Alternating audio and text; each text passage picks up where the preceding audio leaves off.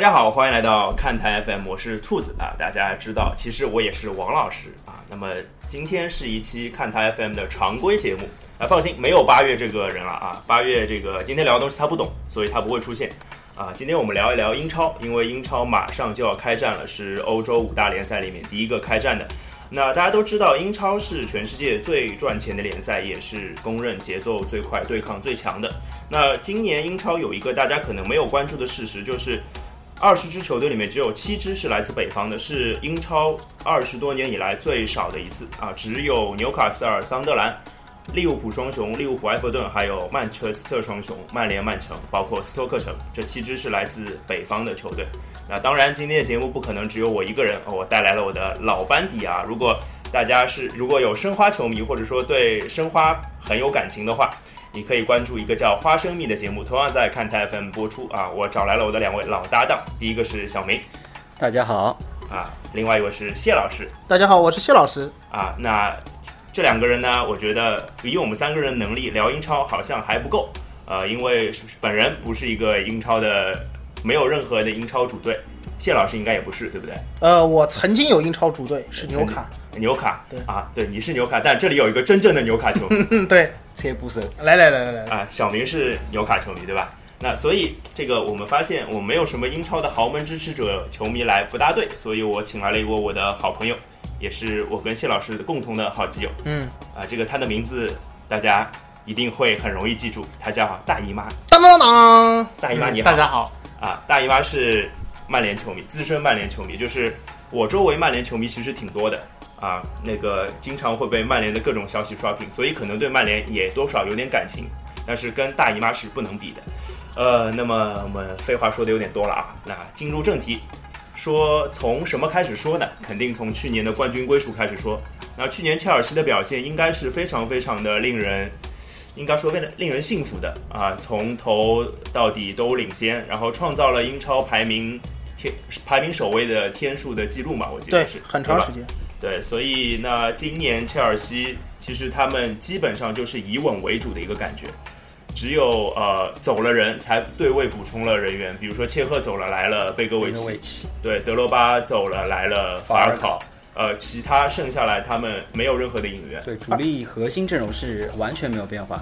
对，所以这个我我不知道你们对切尔西的夺冠前景这个怎么看啊？我们就从切尔西开始聊吧。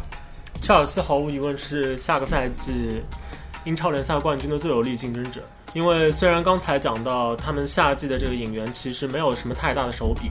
但是我觉得更重要的一点是，他们在这个同时也是保留了几乎原有的整个的一个完整框架。他们没放走什么人，对，并且对于球队来说，刚刚说了嘛，走的人都有对位的，来的人的补充，而且走的人也并不是伤到他的筋骨啊，没错。那其实呃，我我会觉得有一个问题啊，就是迭戈科斯塔的伤病，包括社区盾他也没有出场，上的是雷米嘛，然后下半场上的是法尔考，所以我觉得。这个是不是呃，就前锋线上这个问题？当然，因为去年切尔西踢得好，上赛季踢得好，我觉得前半赛季法尔考和啊法尔考那个迭戈科斯塔和法布雷加斯的表现是非常非常的让人惊艳的，应该说。对。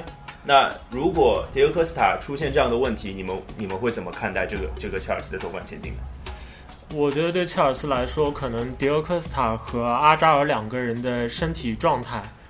他们的伤病情况，这个是切尔西以目前的班底来看面临的最大风险，因为上个赛季很多比赛，说实话，他们就是依靠阿扎尔大腿级的表现硬带回来的，硬来是吧？但是是不是这样一个就是靠两个前场双人组无懈可击贯穿整个赛季的表现能够去成功卫冕？我觉得这个是要打上一个问号的。嗯，还有一个，并且作为曼联球迷的话，我觉得。把法尔考作为就是他正印中锋上的一个排位比较靠前的备胎或者替补的话，其实不是一个很值得信赖的选择。对你这个明显是带带对吧主观情绪的。大姨妈心中嘿嘿一笑。对啊，这个当然法尔考去年的表现的确跟我们以前预计有非常大的落差。嗯啊，之前那个法尔考是禁区禁区附近拿球就非常稳的那种。但现在他可能只要一一碰到对抗，可能球就拿不住了。可能就有这样的感觉，就有那么大的落差。那能穆里尼奥能不能激活他，可能会对这个新赛季的切尔西的前景有一定的影响。那我们刚刚说的是前场啊，我觉得后场我们肯定也得聊一聊，因为呃，像路易斯菲利佩已经回马竞了，所以切尔西现在的后卫数是非常少的。那呃，当然有有应该应该会补充新的人员哈，说奥格斯堡的巴巴巴巴对吧？呃，身价也也莫名其妙就炒到两千五百万了。这个当然咱英超不差钱，啊，也是吧，也只能这样讲。那还有呃，那切尔西其实一直是一个以非常少的人的轮换去作为作为对比比赛的一个基础的。那是不是还有一个问题，就是英超大家都知道啊，户口本这件事情蛮重要的。嗯那切尔西好像真的没有什么户口本，是不是？对，因为在之前是登兰帕德离开之后，现在特里的年纪也上去了。事实上，现在切尔西队中应该是只有三个户口本，这也意味着他们的英超报名人数其实应该是只有二十个。对啊，就是他二十个人要撑一个赛季，应该是挺可怕的啊、所以现在我觉得，可能切尔西的球迷会对他们队中的一票小将可能会抱有一定的期望，特别是其中的鲁本奇科。已经有英超出场的球员了？是不是有英超出对？嗯，然后，嗯，魔力鸟在上个赛季给予了鲁本奇克一定的机会，并且在那个夏季的热身赛中间也有声音听到说是，呃，穆里尼奥也有意去就是栽培这个小将，嗯所以在有时候他表现不太好的情况下，也是。嗯，给了一定的就是批评和点拨吧，所以我觉得这个细节应该可以看出来，魔力鸟可能对这位小将还是有一定程度的期待说。对他的期待还是蛮高的，对吧？对，但是切尔西的这个引援政策其实有一点让人感觉可能在英超中有一点特立独行。有点奇葩吧？对，因为同样作为就是嗯不差钱，对对对对但是比较差户口本的曼城相做对比的话，曼城始终是在比较谨慎的保持他的户户口本球员的数量。像包括之前他会买一些并不是那么强力，但是是户口本的球员，比如说像什么辛克莱尔之类的，他当年也花了不少钱去买他的。当年是从斯旺西买的他嘛，对吧？对。然后、呃包括这个夏天啊，既然讲到曼城了，我们呃施特林斯特林同学、嗯是吧？斯特林现在应该是应该是英超的标王吧？现在是对，对，呃四千九百万，四千九百万镑嗯啊，对啊、所以应该是六千多万欧了啊！一加一的妈都不认识了，啊什么东西啊？我觉得一加一的妈都不认识啊，了。呵呵呵，这个不能不能这样讲啊！就是斯特林，毕竟他是九五年出生呃，的，毕竟他是户口本，哎，太坏了啊！就那我觉得斯特林，包括曼城今年的另一个引援是德尔福，也是一个户口本啊，对，啊。德尔福当时还闹了一个故事嘛，当年当时我看到德尔福就是第一次说曼城就是拍了他的违约金八百万嘛，对吧？然后他就说我不去。然后我那时候觉得，嗯，这个我们得做一期跟忠诚有关的节目，拿德尔福当个例子。然后一个礼拜之后，我呵呵了，啪啪啪打脸打得很爽。所以曼城，呃，曼城的当然斯特林肯定，包括在夏季热身赛已经呃第一场我觉得就有进球，对包括德尔福上场的表现也不错啊、而且德尔福补充的是中场中路的位置嘛，呃，跟亚亚图雷的下降啊、这个表状态下降也有关系。但是我觉得其其实曼城上个赛季最大的问题并不是在前场，他的进球是英超第一，嗯但是他没有拿到冠军，他的后场出了什么问题呢？你们觉得？曼城上个赛季的阵捷可能主要是归结为他们的两大核心的一个状态下滑，一个是亚亚图雷，一个是孔帕尼对。对，但是其实亚亚图雷的这个下滑，很大程度上会被佩莱格里尼率领的这条曼城的进攻线，其实一定程度上是得到了弥补。因为在佩莱格里尼手下，其实两个边前腰大卫席尔瓦和呃纳斯里的表现其实都还不错。包含米尔纳，然后锋线上的库恩纳圭罗，去年在尽管有不少伤病，但是他在没有受伤的情况下的表现简直是像天神一样。他就只要在球场上就是条非常非常粗的大腿，对吧？对，所以但是抛开进攻端不说的话，但是在防守端，曼城的问题可能就会非常非常大，没错。因为之前曼城的这个中卫搭档一直是以孔帕尼为主。他们会用另一名中卫去搭配孔帕尼，而巅峰期的孔帕尼显然不惧英超任何一个前锋，特别是在面对面的直接对抗上，是的，孔帕尼甚至可以说对英超的绝大多数强力中锋都可以说在比竞比赛中有可能是占尽优势的。碾压。但是上个赛季这一切完全变了。上个赛季我们会看到在比赛中，孔帕尼显得就是有一些冒失，然后可能他在一对一的成功率上远不如过去那么高。这甚至有些狼狈吧，有些时候。所以甚至就是出现感觉任何一个中锋冲恐怕你可能都会冲出些口子来。对，尤其是在一些比赛中，我们甚至看到说状态还不错的德米凯利斯，在场上表现的才像是曼城最好的那个中后卫。这个情况就让曼城的这个整条后防线应该说非常的尴尬。所以我觉得，呃，到后来曼城其实就根本就指不上孔帕尼了，嗯甚至我觉得佩莱格林尼说：“我指我指望曼加拉，我都不指望孔帕尼了。曼加拉至少还年轻啊，对对吧？他可能还会开窍。当然，曼加拉。”呃，去年这个引援是呃，这个无论打多低的级别，应该都可以接受的一个，挺失败的，挺失败的。那是相当啊，就是又贵又不好用，而且呃红牌送点什么都有啊冒 是对，真的什么都有。但是我还是觉得啊，就是以曼加拉这样的一个条件来说，他如果能适应英超，当然必须得加“如果”这两个字。啊如果能适应英超的话，他应该是一个不错的后卫人选。但是现在曼城缺的是什么？是缺的是后卫线上的领袖，我觉得。所以他可能需要一个人来带领曼加拉，带领德米凯雷斯，而不是说呃去找一个可以和他们搭配的人，不是。可能就是说，我们说不需要，他不需要，嗯，八百万、九百万左右级别的演员，他可能需要一个豪购，千万，对对，他可能 需要一个豪购，然后这个豪购可能可以顶得上，因为曼城这两年其实他也一直是在有尝试着要引进一些防守型的，就是呃，前两年可能是因为跟财政公平有关系吧，他们被勒得还蛮紧的，但是今年没有这个问题了。他们反正一直在尝试，然后我们也感觉就是这些尝试一直是失败的。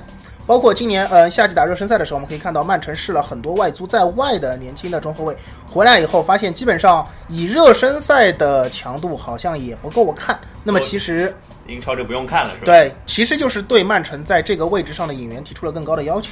所以就是照照你这个话的意思，就是曼城就应该去砸个一大堆支票去找世界上最好的中卫，是不是这个意思？，不需要在自己内部挖钱，或者说怎么再去挖不出来对，再去再去刮彩票，其实就是拿钱去砸那个而且又不概率不。缺钱，是，所以就曼城的问题可能就缺一个后场的定海神针。那这样的定海神针，其实我们如果要挑一些合适的人选的话，比如说我第一反应是胡梅尔斯。啊，当然，胡梅尔斯可能现在动的可能性也不是很大了胡梅尔斯还存在一个可能会受伤概率比较大的一个问题。啊。对啊，这但是这样的球员其实并没有那么多啊。就是对对对对，反正是值的，你去砸一个下来肯定不会啊，亏对，。反正对于曼城来说，钱没那么重要，对吧？呃，那我们下一支球队啊，讲讲完曼城，我们讲就按照干脆就按照上个赛季的呃，排名顺对对对序来那。，那下一个阿森纳了。阿森纳终于不是第四的阿森纳，我们终于在第三个聊了阿森纳，没有在第四个聊阿森纳，对吧？那阿森纳对吧？阿森纳已经是三冠王了，对吧？是，阿森纳已经是三冠王了。已经三冠王了，然后切切赫来对吧？人生赢家，到哪儿拿拿拿冠军是吧？当然，社区盾阿森纳的表现真的是挺不错的，我觉得我那场看完之后觉得，呃，至少他呃不说别的方面，他至少比切尔西更准备的更好，这是我的感觉。可能也是因为，呃，一是他的阵容没有太大的变动，对，没有卖队长嘛。啊啊，对对对对对对，说得好啊，就是而且他在最关键的位置补充了很合适的人选，就是切赫。对虽然切赫三十三岁了，但是我觉得作为一个门将作，为一个门将很 OK 啊。对啊，我这个曼联球迷一定印象很深。范德萨来曼联的时候，三十四岁吧？但不是每个门将都叫范德萨。啊，好好好好好好，嘿嘿，这这一趴可以把他拉出去。曼联聊曼联他再回来是吧？对对对对对对。让我们先聊曼联算了。哎，不要这样，不要这样，不要打破我的顺序嘛。那其实阿森纳当然还是有留言说那个有本泽马，其实嗯，但我觉得挺奇怪的，就是我我是觉得以我的观点来说，阿森纳是不需要一个前锋的，我不知道你们怎么看？本泽马也不会选择去阿森纳吧？哎，这不晓得的，有有法国老乡在嘛？啊，是啊，大概就这个就是。但是对于阿森纳来说，其实他们的前锋问题，说有的话，其实还真有。因为他们的啊前锋其实大吉鲁也好，威尔贝克也好，小老虎沃尔科特也好，其实他们没有人能够在一个持续比较久的时间段里面拿出让人信服的表现。嗯，并且吉鲁除拍那些呃比较比较亮眼的，就是和队友之间眼花缭乱的配合啊，然后做做强啊，弹来弹去啊，那个做的不错以外斯，诺斯诺克进球是吧？对啊，但是吉鲁确实他在场上的表现并没有那么稳定，而且在阿、阿森纳作为一个前锋，他的就是传球成功率啊，这方这些方面其实都没有特别但是。我觉得，就是我我会这样理解，就是沃尔科特也好，维尔贝克也好，吉鲁也好，就是当然他们都有伤病的原因，所以他们真的没有持续上场过特别长的一段时间。嗯，而且作为三个人来说，呃，我觉得如果有一个人状态不好，那换另外一个再试试看吧。我觉得，呃，总总不会有很大的问题，也没有必要花那么多钱去买本泽马这样一个人。本泽马的身价不会低，一定不会低。一定不会低，会很然后高。，那我如果我因为我我觉得啊，如果枪手再要引援的话，就现在看起来他们真的可能就不引援了。如果要引援的话，我可能第一反应还是可能还是要去补一个中后卫。对因为当然科斯切尔尼的表，科斯切尔尼和莫斯塔克的表现是很不错的，但是我总觉得莫莫斯塔克老了。那那那腿脚对吧？嗯本来就高，然后这腿脚虽然他的意识真的很不错，然后科斯切尔尼我觉得已经成长为很很出色的很优秀的中后卫很优秀的中后卫。呃，包括那个他替补席上的钱伯斯和那个巴西人叫什么来着？加布里埃尔，对吧？其实我觉得不够啊、呃不够。可能他如果要更进一步的话，如果枪手要争冠的话啊，当然这个前提有点远啊。争冠的话，可能他需要的是一个后场的定海神针，而不是前场。我觉得阿森纳整支球队看上去就是这样一个感觉，看上去他永远是一支竞争者，然后他也永远会有东方不亮西方亮的深度，但是对，缺王霸之气嘛。其实我觉得就是从他的三前锋的配置你是说也能看出来。阿莱格里该来是吧？温格可以退休了是吧？当然我就拿就拿前锋位置来说，你有一个阿圭罗这样的和有三个可能会亮的是完全不一样的概念，因为对于只要争冠的球队而不是争四的球队来说他不能容忍在一些关键的时刻去掉链子。突然哑火，嗯这个是不能，这个是不能容忍的。这个这哎哎，我忽然觉得啊，就是我们聊差一点，是不是有点有点莫雷的感觉，有点火箭队的感觉，就是什么东西都不错，但是好像都不够有那么拿到冠军的一个霸气或者阿森纳的配置是属于保四、争三这种是属于很很优良的，但是如果你真的是把目标锁定在一个争冠的球队上的话，它始终是给人感觉一些欠缺一些什么东西。这个东西其实就是一些稳定的长时间发挥的表现。OK，那那稳定长时间霸气，那我们不聊曼联聊什么呢？聊底蕴嘛，对对对对对对，那曼联球迷，下面十分钟交给你，我不说了。啊，我魔今年的转会期终于重拾霸气。是是是，我觉得比哎较其实上个赛季就挺有霸气的。比较让人欣喜的是，三德子同学这个休赛期的表现要好了很多。这个几乎是满分吧，我觉得。对对对，嗯，差不多吧。终于不是中央电视台，中央电视台。中央电视台这个梗太屌了。大家我觉得懂是吧，你我解释一下觉得，说。我觉得在夏季引援上比较惊艳的，其实让我觉得最惊艳的还是那两个中场，施耐德林和小猪施温斯泰格。大 S 小 S 嘛，嗯，啊，对，因为首先，呃，施耐德林我觉得是一个安全性非常非常高的引援，因为他在南安普顿几乎是作为南安普顿中场最重要的一个枢纽。对。唯一核心吧，对，然后他在攻守两端的这个表现都非常优异，是的，并且是可以说是贯穿了整个赛季的。没错，我觉得在这样的情况下，并且他年纪又正值当打之年，甚至他在曼联的时，他在曼联的这段时间，在范加尔手下，甚至还有掌球的可能。呃，是的，他也二十二十六岁吧，而且是施耐德林这个，因为我可能有些听众不知道，就施耐德林是跟随南安普顿从英甲一直打到嗯英超，然后一步一步成长起来，成为法国国脚的，这是啊励志故事啊，我觉得，对对吧？这个瞬间让我魔的这个腰杆是挺得非常直。然后小猪施温斯泰格的话，我觉得是比较惊讶的，因为通常来说，其实要说服一个拜仁的德国球员离队不是那么容易。对，没错，但这个时候，我觉得可能就是，嗯，范加尔的魅力，当然我们的体力也有点用，当然我觉得很大程度上还是因为范加尔。没错，然后剩下的你觉得有没有可能是因为伊万诺维奇？继续，然后剩下的两笔引援里面，其实我觉得相对来说会觉得更谨慎一点的，反倒是范加尔的爱徒德佩，啊啊啊啊！因为我觉得德佩其实，嗯，他在荷甲踢的当然是表现很惊艳，然后有很多任意球、很多世界波、很多进球，没错，看上去呢也还比较的全面。但事实上，我觉得这些方面都会让，包括他世界杯的表现，可能会拉高了就是外界对他的一个预期。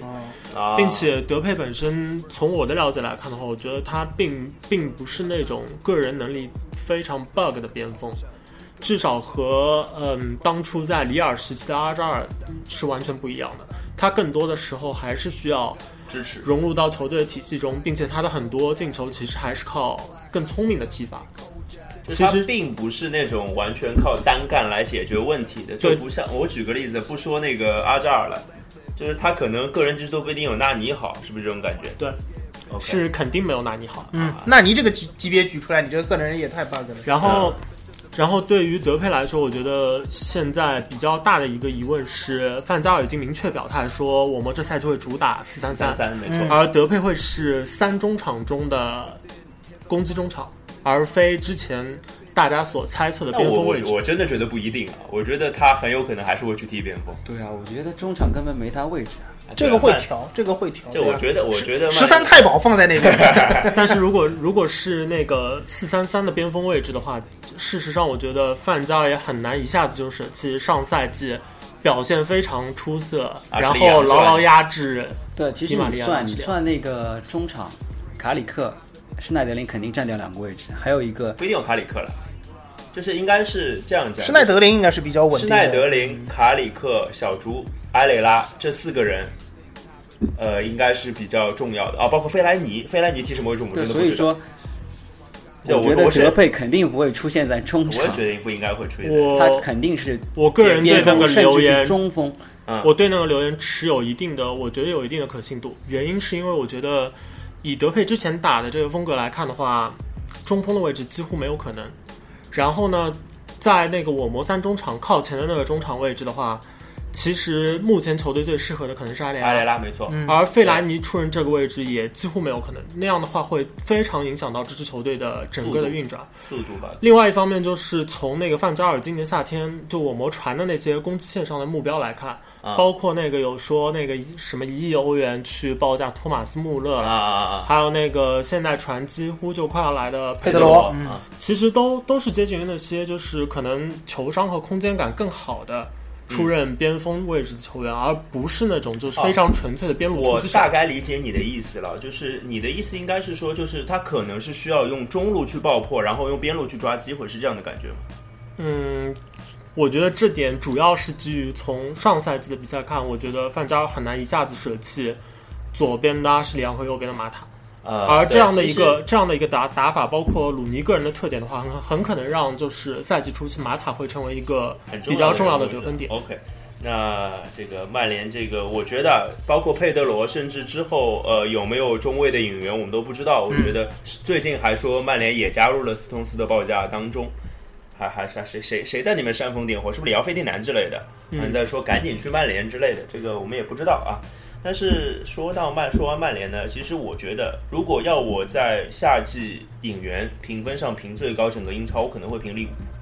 因为我觉得，虽然他们一直在失去球员啊，每一年都会失去最好的球员，苏亚雷斯啊，嗯今年今年也失去了斯特林，包括杰拉德，他们一直在失去最好的球员。但是他们今年的引援，啊去年虽然花了很多钱，但是今年的引援，我觉得好像确确实实打到了他们最重要的一些位置点上嗯对，这是我的感觉。比如说，当然，我觉得最重要的肯定是本特克。嗯，本特克，哎，对，本特克违约金嘛，三千两百五十万欧元，啊、三千五百两百五十万英镑砸了违约金，然后第一场就打进了一个凌空抽射，还真的真的蛮屌的，是吧？对，而且是打进一个球还，好像跟我们想象中的本特克还不大一样，那个那个感觉这个是吧？我我其实感觉到，对，其实本特克应该算是一个比较全全面的中锋啊，中锋，但是可能之前还给大家留下来的传统的印象，可能还是只是他在那个对对，就只是一个好用好使的黑油印。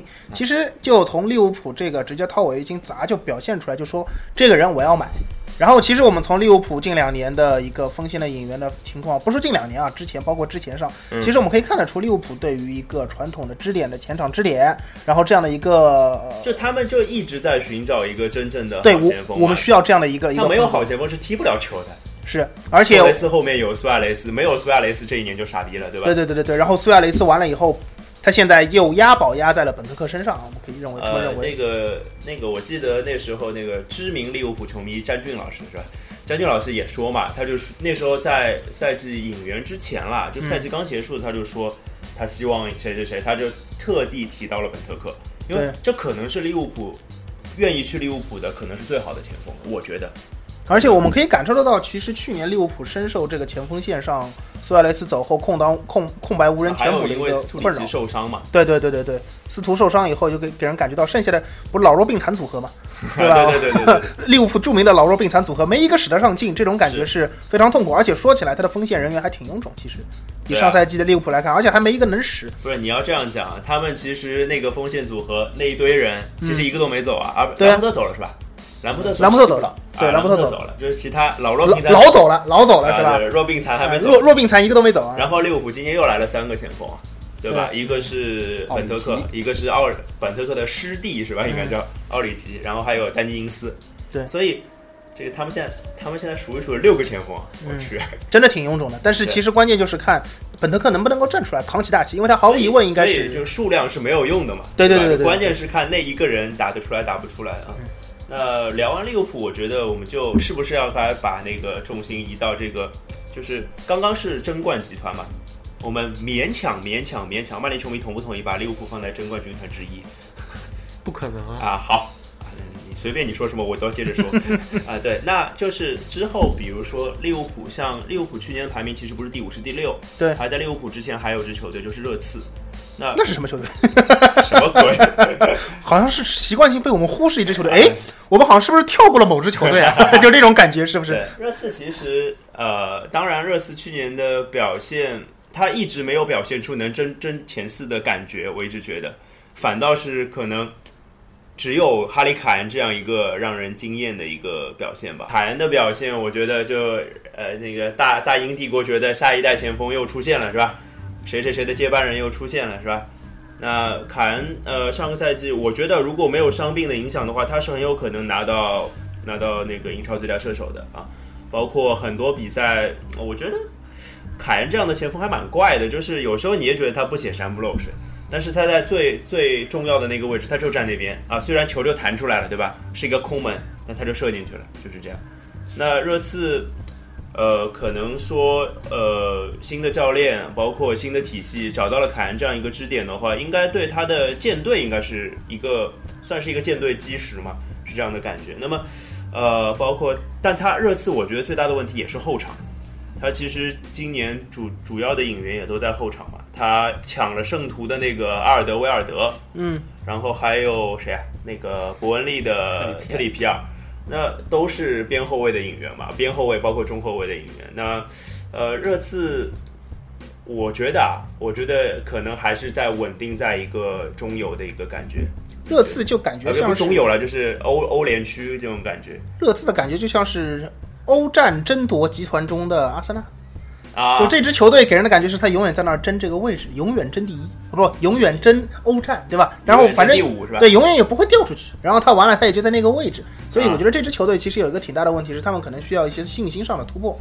呃，热刺这支球队其实他作为英超豪强之一，其实也存在了挺多年的，对啊大家心理上也挺认可他的。对啊但完了总觉得他缺一口气，对吧？你就想嘛，恒大敢去他那儿引援，怎么恒大没没听说恒大敢跑到利物浦那儿去报价的，对吧？反正我的感觉就是那不一定，不一定，但是利物浦没有这样的人，不敢报价巴洛特利。对对对，但反正就是给人的感觉就是热刺好像大家名义上把它尊为一支英超的强队，但心里可能还是没有认同，觉得也就是一支中游球队混混，可能就是这种感觉然后他们也他们也需要一个自信心上的突破，我个人感觉，而且经常会感觉到热刺的球员啊，就不知道为什么就像。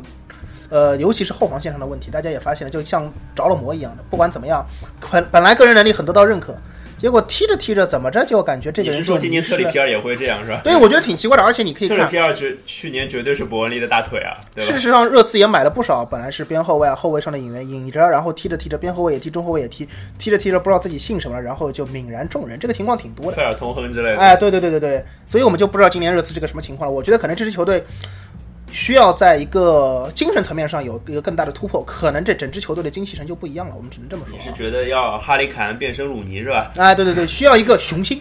啊，对，这支球队需要雄心。好吧，那我觉得，既然我们聊到了欧联区，其实英超呃很有魅力的一点就是它的中游球队真的实力非常的接近，这跟就是我开呃刚开节目的时候说的那个有钱是很有关系的，因为英超的电视转播费分成非常非常的多，所以导致它的中游俱乐部都可以拿出不少的钱去引援。对，世界几大神秘未解未解团体什么之一嘛，什么北京朝阳区群众哎是吧？英超中下游球队是吧？反正这些这些莫名组织很多，哎，对吧？对，就是就是这个意思啊，就是为什么那么有钱是吧？啊，当然这个是因为人家的商业开发做得好，其实，英超中下游球队有一个挺有意思的特点啊，他们有这么几个特点：第一是东方不亮西方亮，就每年总会有几支你想不到的，或者说是预料之内的，预料之内的一般是热刺啊，想不到的就不知道是谁了。啊然后反正站出来挑战一下前面那几个豪门，在欧战的资格席上呢待一会儿，也许他滚下去，也许他站住了啊也许他留住了两三个赛季，第四个赛季，哎，他降级了，不好说，我们只能说。这样的球队还挺多的，包括埃弗顿啊，对，埃弗顿曾经也就是游荡在那个降级边缘啊进过那个欧冠资还格赛，进还进过欧冠资格赛，对而对对。下一年差一点降级。天才的球队嘛，你不知道啊。就是，但是这样的话，英超中下游的球队其实他们有这样一个特点啊。首先，他们固定的会被是吧，以红军为首的不知道什么军，然后撸掉一点羊毛是吧？老乡家中年年失窃，呵呵，对，就到那几大豪门的手里去了是吧？但是呢，我们说老乡有个很大的特点和优点是吧？就是吃苦耐劳，能扛得住。啊自己家里被搜刮一空，没事儿，再咱再种一点。今年再割一茬韭菜是吧？韭菜割了一茬还有一茬，但是有的时候碰到天灾人祸就不好说。其实我们可以看到，有很多时候英超那些传统的就是本来让大家感觉这个赛季还表现可以的中下游球队，突然他就不行了，对吧？排除固定的某某些作死的什么 QPR 这种球队，我们不去提它，很多时候都是第二就不说了，很多时候都是。对天天灾人祸啊，伤一个什么东西啊，然后我们都知道这个，比如说家中一个什么主要劳动力啊突然倒下是吧？然后一下子对这家就不能看了，断了经济来源，然后嗯噔噔噔，也许明年就到英冠去了对嗯，这是个挺大的问题。但是呢，还有个好处，其实也说明什么？我们说这个英超毕竟是一个啊，还算是一个比较，我们说如果说社会的话，算是一个发达社会，但咱福利保障还是比较好的。啊啊，不然为什么说中下游球队有那个能力去威胁一下前面的球队？那是因为他每年有固定的其实啊，收益就是你是吧刚刚讲举这个例子，我就想到什么，就是那我就想到去年的水晶宫啊，啊，对去年水晶宫是一个特别特别好的例子，就是他其实上半赛季打得快死了，对吧？对就倒数第二、倒数第三啊，常常这个徘徊，然后忽然家中来了一个超级劳动力，是吧？对，天神下凡，他就是他倒不是劳动力，就是他是属于有劳动力、有钱，但都藏到犄角旮旯里面。进来了一个能管能管事儿的人，来了个好管家哎，对，给他扫扫地，什么什么什么桌角下面抽出一本存折什么之类的我，哎，发现咱家中还是挺阔的，是吧？也许他就活过来了。其实就是这个样子。所以我觉得今年水晶宫可能是我最想关注的中游球队了。看看帕杜老师的魔性有多少，是吧？啊，对，一方面是因为他那个上个赛季如果只算下半段的得分的话，水晶宫应该是欧欧欧联区里面对，应该是是欧战欧战球队。欧战区的。然后今年其实他夏季的引援也让我大跌眼镜啊，就是卡巴耶居然来了。对，卡巴耶卡巴耶是从大巴黎来的啊，嗯他像当年是纽卡斯尔加盟大巴黎的嘛，对吧？对而且价钱还挺高的。然后哎，怎么就到水晶宫去了呢？哦，一看哦，帕杜啊，帕杜老师嘛，对吧？投奔投奔投奔恩师去了。对，所以就然后他前场的引援，呃，威克汉姆啊，威克汉姆曾经是什么英超伊布啊，好像英国伊布好像是当当年小时候出来的时候有这样的绰号，就很高嘛，嗯，高中锋，然后很灵活，反正都都是都是这样，对吧？然后包括他的哎，就是帕杜老师最厉害的就是两翼齐飞嘛，是不是？两翼齐飞，这个什么布拉西啦，什么四千万皇城 K，亿啊！对啊，啊是啊，对啊，就是说他报四千万我才卖是吧？布拉西，然后今天还来了一个狼队，之前狼队的巴卡里萨科，也我觉得因为巴卡里萨科我是在 FM 里用过的，嗯所以我这当时就觉得我靠，这跟那个跟那个波拉西有什么差别？长得也差不多，反正黑不拉几的，然后很快，梆梆梆梆梆踢左边的，所以。水帕杜老师那个魔法能施展成什么样，我们可能要关注一下啊！万一真的水晶宫啊，水晶宫已经多少年没有踢过什么欧洲欧洲联赛，我是不知道了。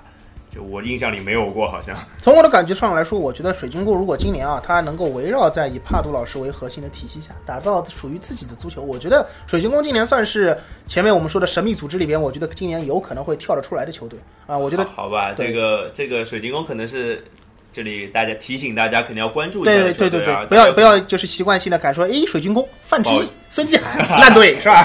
不要不要有这样的传统思维啊。哎、对，这个说的好啊。嗯那那既然讲到讲到水晶宫原本的印象就是个烂队嘛，对，那总得聊聊，一个联赛总有好总有不好嘛，嗯对吧？那其实中下游球队还分中和下，我们现在就聊一下下聊一下下游球队是吧？下游球队那就有些队看起来挺危险的，那、嗯当然还包括，我觉得我们先聊升班马吧，好不好？是今年因为升班马都挺有故事的，对，今年好像感觉升班马基本上也没有感觉出现就是那种特别说气势汹汹这样杀上来的呃也不是说气势汹汹啊，就沃特福德还真的挺气势汹汹的。但但至少给人的感觉就是今年的升班马可能还是以立足英超为一个最主要的我觉得我这如果给三个队，其实都可以找一个故事来来说它，就是嗯比如说伯恩茅斯，他是舰队一百一十六年以来第一次升入英格兰的顶级顶级联赛对对，这是他是个初哥，对吧？嗯。然后诺维奇呢？诺维奇呃虽然起起伏伏很多年了，但是他的主帅叫尼尔吧，一九八一年出生。呃如果大家去看照片，你觉得他可能是一九六一年出生，长得真的挺老的，但是他真的是一九八一年出生，他三十四岁，没比我们大几岁，是吧？嗯呃，是英超第一个八零后主帅吧？之前最年轻的是那个蒙克嘛，斯旺西的蒙克我查了一下，他好像是七九年生的，没有赶上八零后。嗯，然后另外一个就是我们可以说到说到的球队了啊对，沃特福德。沃特福德，沃特福德的老板叫波佐，嗯，他还有两支球队，一支叫乌迪内斯，对一支叫格兰纳达。人贩子又来了是吧？哎，人贩子啊、说的好听一点嘛，叫黑店是吧？对，也没有好听到哪里去啊。嗯所以关于这个沃特福德，我觉得，呃，他之前就传过，就有很多新闻跟球场没有关系，就是他家的新闻大多数跟球场没关系。对？什么哎，呃，一个一个转会窗租借了十个人，对吧？从对乌迪内斯租借了十个人之类的。他动不动就给你创点这种 花边新闻，搞笑记录啊对对对对，欧陆第一大什么连锁黑店终于在英超开张，其实就是这么一个概念啊。对，英超分店，英超波索还真的挺不容易的啊。那个本来因为沃特福德、格兰纳达都是他收购的时候应该都是低级别球队，对他都是抄底收的。对，然后哎，一不小心我们居然出现了一个老板拥有了三支五大联赛的顶级联赛球队，啊这个还蛮夸张的，我觉得。是啊，所以我们可以去想象啊，就是沃特福德要是踢得好还没什么，我觉得，比如说半半程踢的大概十十三名，对他如果踢在一个还可以接受的位置，那其实挺好的嘛，就是练级嘛，有一定压力的练级，对吧？哎，对，这个说不定又能踢两个小妖出来？对对对，那如果啊，他一不小心排在第十九、第十八、第二十，那就会发生这样一件事情，就是乌迪内斯看，哎呦我靠，我的分基地保不住了，怎么办？输血呀！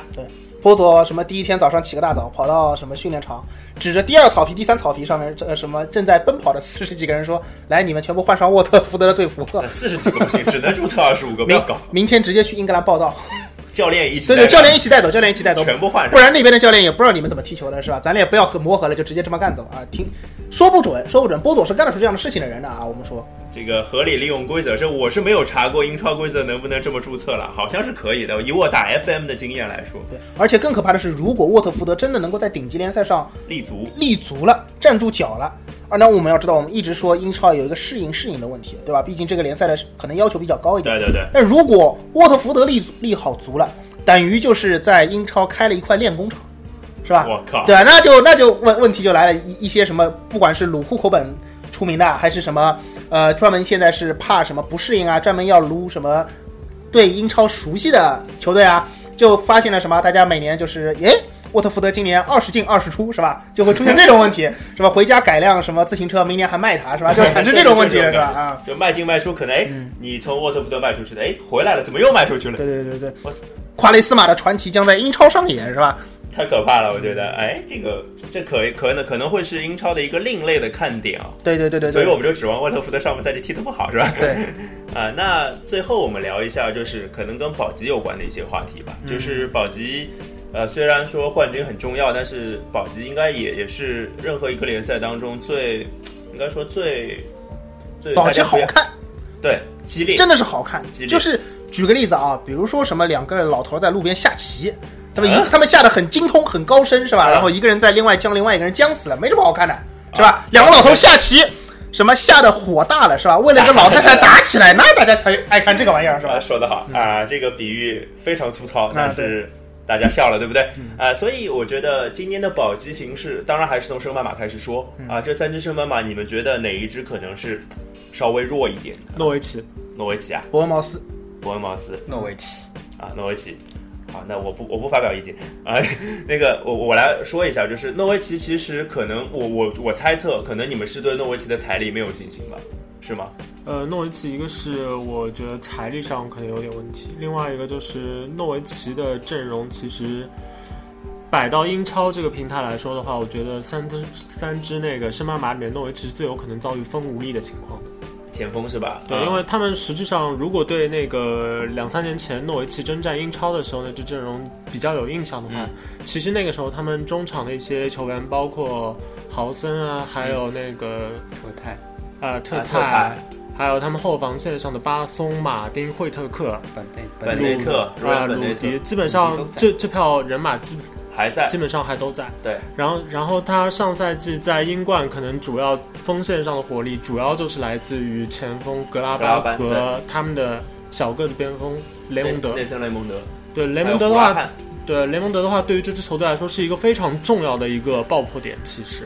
然后这这个小将其实斯特林嘛，就是对他确实有些方面有点像斯特林，但相对来说，可能他这几年发展，主要他表现出来的闪光点都是在一些个人的突击上面。他也才二十一岁吧，我没记错的话，九四年的吧，好像是。所以这支球队的话，可能他到了英超之后，比较麻烦的一件事，可能就是如果巴松领衔的这条后防线还能够扛得住的话，嗯，包括他的门将鲁迪之前是入选过那个英格兰超三门，英国三门嘛，嗯英格兰三门，嗯所以看起来他们的防线可能要更好一点，嗯但是他们的进攻线上，实质上他们之前两三年前征战英超的那批就是进攻型中场还都在范。沃尔夫斯文克尔，然后加里虎扑是吧？Hooper 对 Cooper 是吧？这虎扑是吧一？旦就是这个风无力的情况比较严重的话，那就像去年的那个伯恩利，嗯会我觉得会是一个比较接近的一个情况。这伯利还有个因因斯呢，对吧？所以我觉得可能对诺维奇来说，下赛季的这个英超征程可能会更艰难一点。伯恩茅斯呢？因为伯恩茅斯，我觉得，因为我看英冠的一些消息，可能伯恩茅斯是一个进攻非常华丽的球队，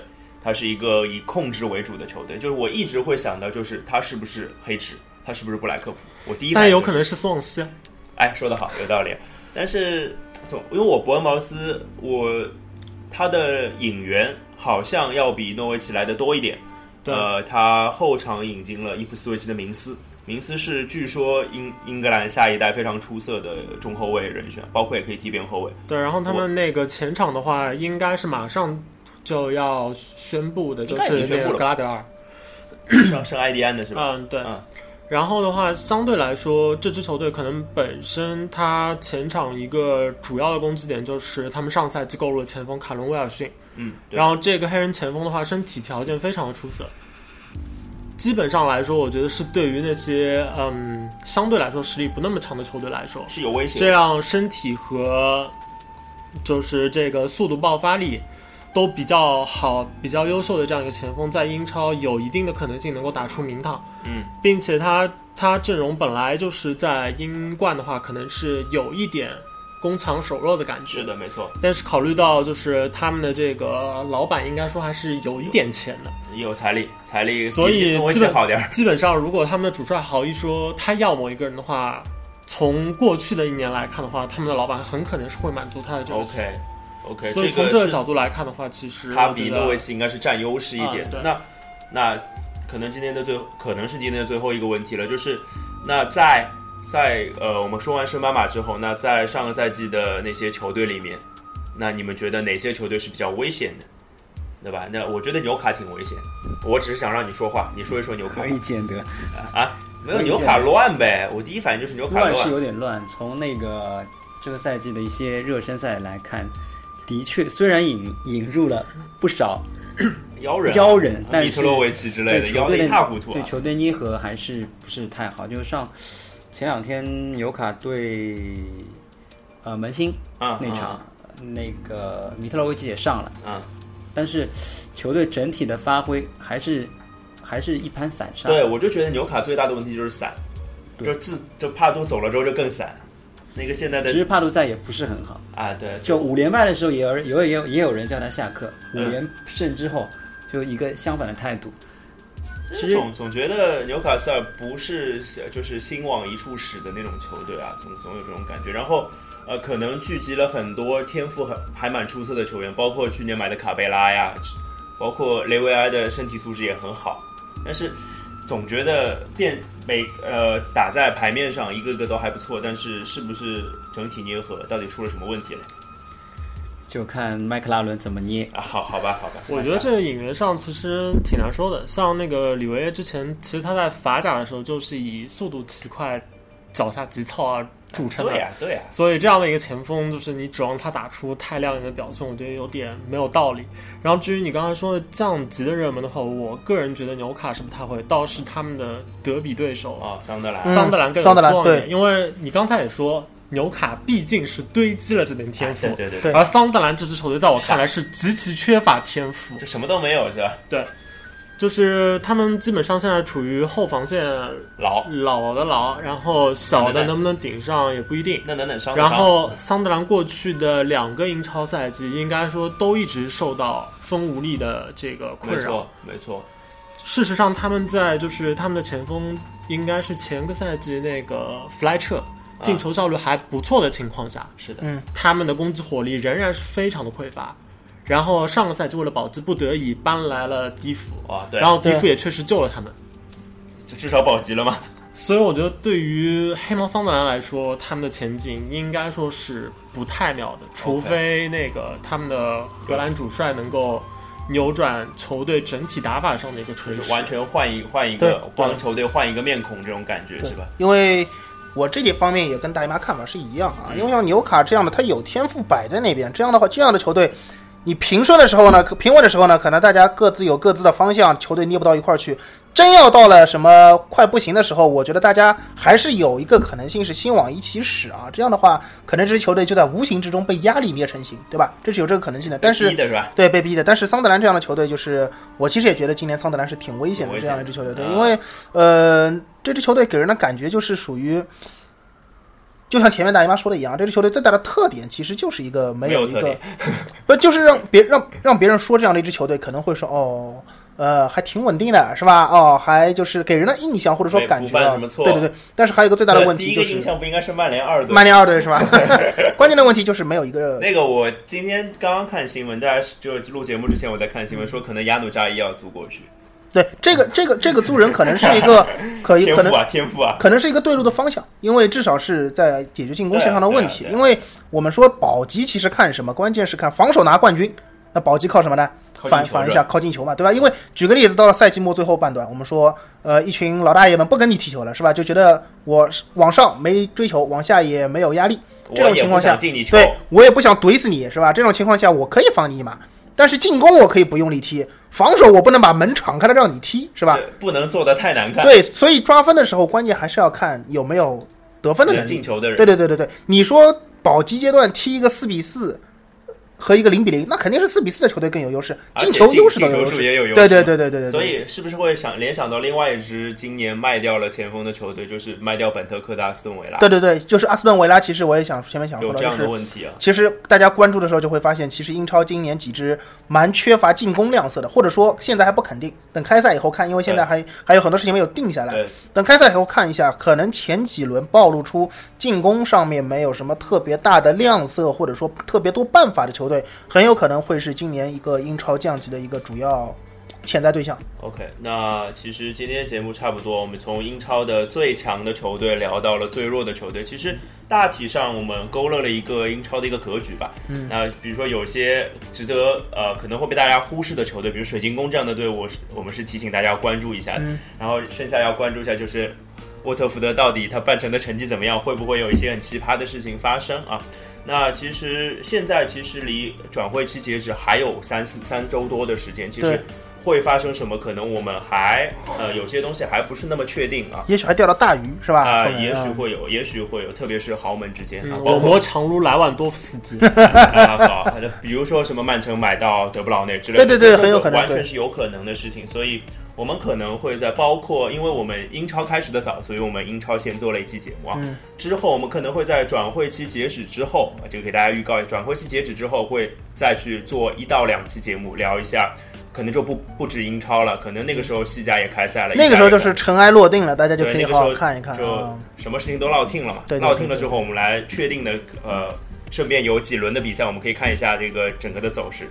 到时候可能就也许会做一些预测之类的。今天我们就不做预测了，好吧？那今天节目就到这里，拜拜。拜拜。拜拜。